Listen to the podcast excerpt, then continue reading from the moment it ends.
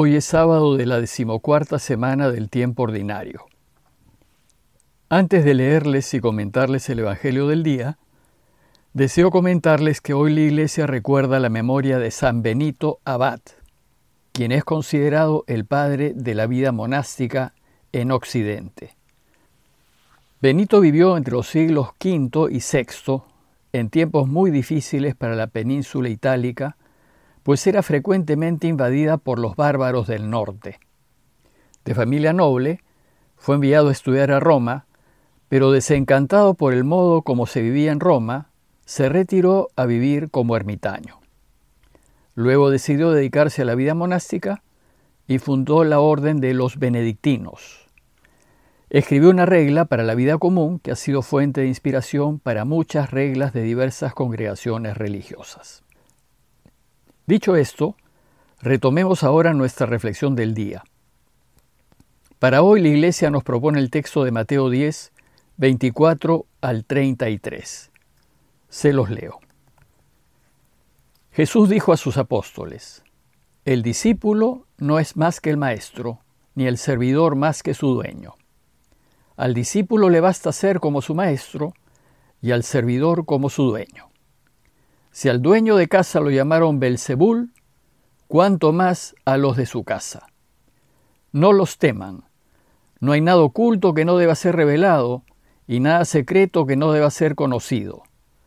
Lo que yo les digo en la oscuridad, repítanlo en pleno día, y lo que escuchen al oído, proclámenlo desde lo alto de las casas. No teman a los que matan el cuerpo, pero no pueden matar el alma. Teman más bien a aquel que puede arrojar el alma y el cuerpo al infierno. ¿Acaso no se vende un par de pájaros por unas moneditas? Y sin embargo, ni uno solo de ellos cae en tierra sin el consentimiento del Padre de ustedes. También ustedes tienen contados todos sus cabellos. No teman entonces, porque valen más que muchos pájaros. El que me reconozca abiertamente ante los hombres, yo lo reconoceré ante mi Padre que está en el cielo. Pero yo renegaré ante mi Padre que está en el cielo a aquel que reniegue de mí ante los hombres.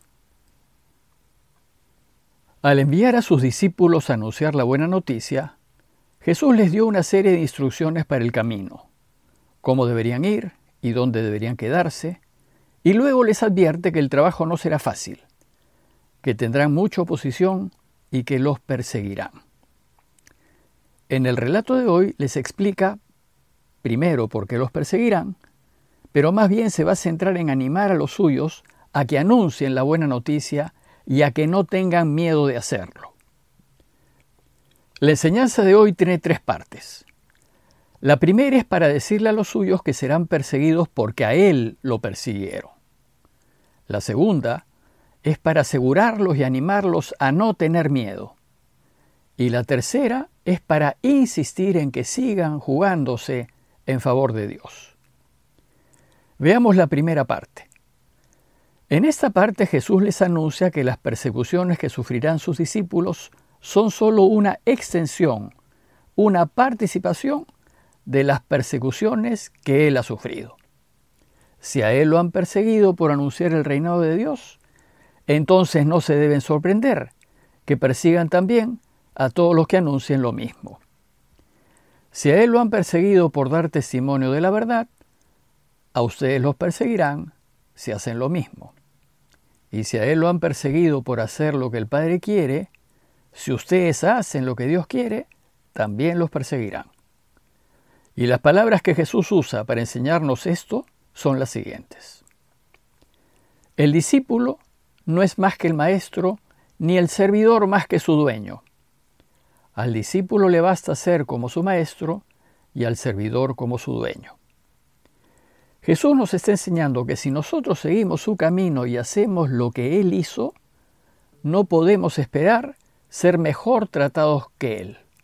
Seremos tratados como Él fue tratado, es decir, seremos maltratados. Por eso concluye esta parte diciendo, si al dueño de casa lo llamaron Belzebul, cuánto más a los de su casa. Belzebul fue originalmente el dios cananeo Baal. Era el dios de la fertilidad.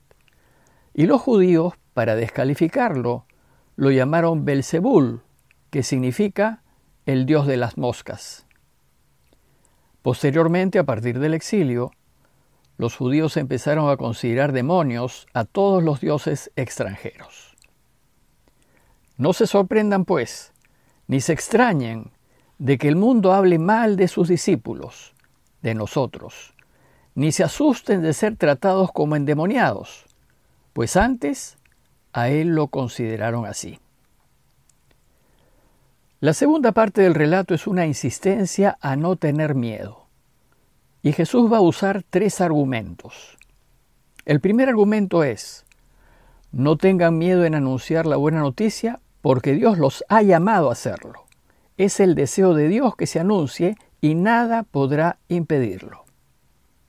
Por eso el texto dice, no hay nada oculto que no deba ser revelado y nada secreto que no deba ser conocido. Lo oculto y lo secreto es la buena noticia que hasta ese momento era desconocida para el pueblo judío. Es la gran noticia de que Dios nos quiere. Era desconocida la nueva manera de ver al Padre y de verlo como un papá cariñoso y amante. Era desconocido que el Padre desee la felicidad de todos y que quiera que todos vuelvan a Él. Era desconocido que el deseo de Dios es perdonarnos siempre y perdonarnos todo. Pues esta extraordinaria noticia la tenemos que anunciar a los cuatro vientos. Y por eso dice el texto, lo que yo les digo en la oscuridad, repítanlo en pleno día, y lo que escuchen al oído, proclámenlo desde lo alto de las casas. Es decir, súbanse a las azoteas, en donde se les escuche mejor, para que todos lo oigan. El segundo argumento, para no temer, Dice Jesús, no teman a los que matan el cuerpo pero no pueden matar el alma. Teman más bien a aquel que puede arrojar el alma y el cuerpo al infierno. Lo que Jesús nos dice es que más importante que vivir unos añitos más es vivir para siempre, eternamente. Y más importante que vivir aquí sin experimentar a Dios plenamente es poder verlo cara a cara. Por eso dice, más bien preocúpense de no poder volver a Dios, preocúpense de no poderlo ver. Eviten vivir para siempre sin Dios, pues debe ser terrible. A este modo de vida se le llama infierno. Y el tercer argumento es, no teman, pues Dios los quiere muchísimo y que si trabajan para Él, Él velará por ustedes siempre. Y para que nos demos cuenta de esto, nos da dos ejemplos. El primero es el de los pajaritos, pues hay muchos y no valen absolutamente nada. Y sin embargo, el Padre cuida de cada uno y ninguno se cae sin que Él lo sepa. Y el otro ejemplo es el de los cabellos de nuestras cabezas. Dice Jesús que está la atención y dedicación que el Padre tiene por cada uno de nosotros, que tiene contado hasta el número de cabellos que cada uno de nosotros tiene en la cabeza.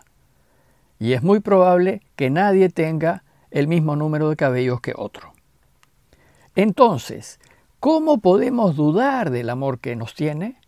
¿Cómo podemos pensar que en las contradicciones que tendremos en la vida por hacer lo que Él quiere, Él se vaya a olvidar de nosotros? Jesús cierra esta segunda parte del relato reafirmándonos. No teman entonces, porque valen más que muchos pajaritos. Y la tercera parte de este relato es una especie de conclusión a lo ya dicho. Si Dios nos quiere y nos va a cuidar siempre, ¿qué tenemos que hacer? Tenemos que ponernos siempre de su lado, optar en todo momento por lo que a Él le agrada, siempre ayudar, siempre decir la verdad, siempre actuar con justicia, nunca aprovecharnos del prójimo, sino más bien servirlo. Por eso Jesús termina diciendo, al que me reconozca abiertamente ante los hombres, yo lo reconoceré ante mi Padre que está en el cielo. Si nosotros nos jugamos por Él y por su causa, Él se jugará por nosotros. Reconocerlo abiertamente es declararnos discípulos suyos. Significa que el mundo sepa que seguimos su camino y que queremos vivir como Él quiere que vivamos. Pero si nos hacemos así de visibles, es más fácil que el mundo se eche en contra nuestra. Pero si lo hacemos, Él se pondrá al frente por nosotros. En cambio, dice Jesús, yo renegaré ante mi Padre que está en el cielo de aquel que reniegue de mí ante los hombres. Es decir, si por temor o conveniencia lo desconocemos, denigramos su camino y nos hacemos cómplices de la mentira y de la injusticia, entonces Él no nos reconocerá entre los suyos y no podremos participar de la victoria de su camino. No podremos celebrar con Él el triunfo del reinado de Dios. Por tanto, la conclusión de este relato es, animémonos a anunciarlo y animémonos a dar testimonio de la verdad de su camino. Los invito a reflexionar en dos puntos. Primero, revisar nuestros temores. ¿Por qué temo decir la verdad y enfrentarme a la mentira? ¿Por qué temo oponerme a lo que es injusto? ¿Por qué tengo miedo de perder? Y después preguntarnos, ¿y por qué tenemos miedo? ¿Acaso no confiamos en Dios? ¿Acaso no estamos seguros de que nos quiere? ¿Acaso mi deseo no es ser feliz y vivir para siempre? Pidamos por todos aquellos que la pasan mal por actuar bien. Y pidamos para que confíen en que Dios no los dejará su suerte y que más bien espera la ocasión oportuna para recompensarlos. Parroquia de Fátima, Miraflores, Lima.